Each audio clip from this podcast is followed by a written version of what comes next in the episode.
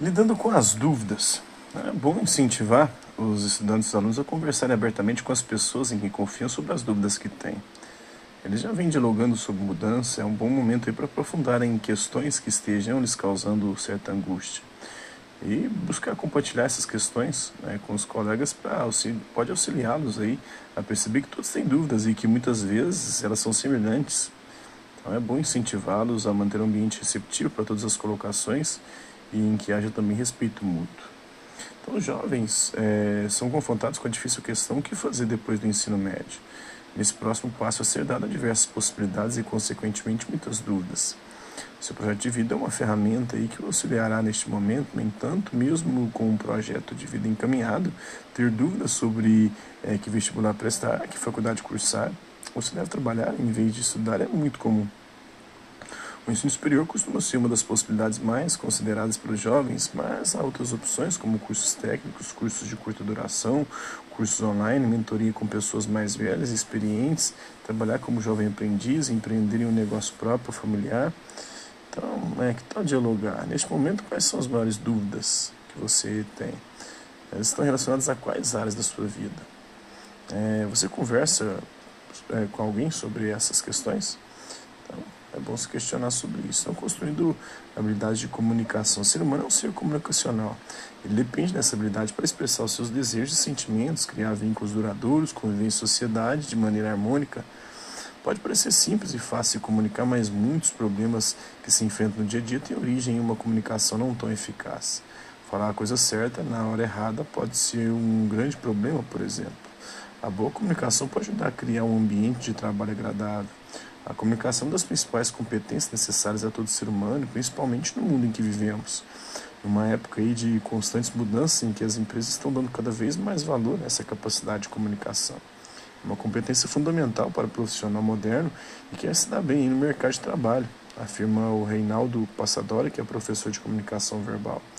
Cada vez mais as pessoas estão tomando consciência disso e buscando aperfeiçoar suas habilidades de comunicação. Os objetivos podem ser vários: obter uma interlocução mais positiva, melhorar as relações interpessoais, melhorar o processo de liderança ou aprimorar o contato com o público.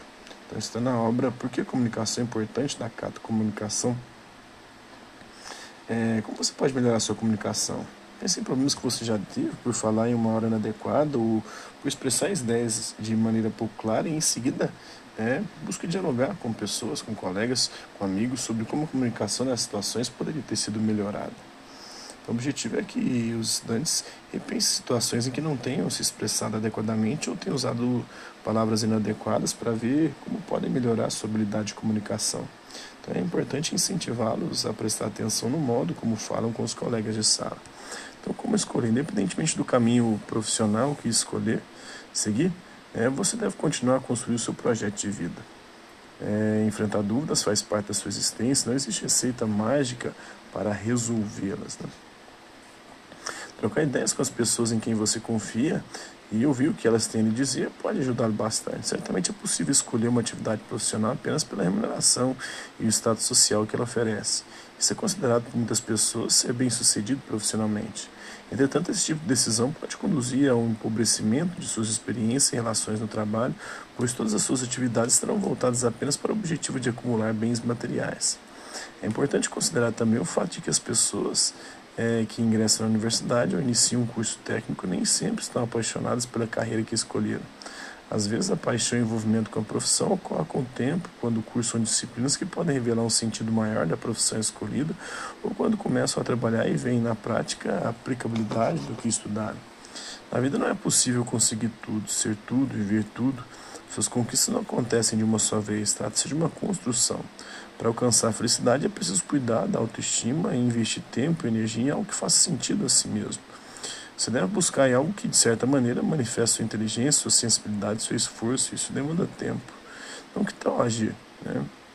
Porque agindo a gente constrói os nossos próprios projetos, né? E é importante procurar definir os objetivos que ainda estão um pouco vagos na sua cabeça. Para isso, é importante estabelecer objetivos principais e objetivos secundários que podem ser derivados dos principais, estabelecendo datas e passos para realizá-los.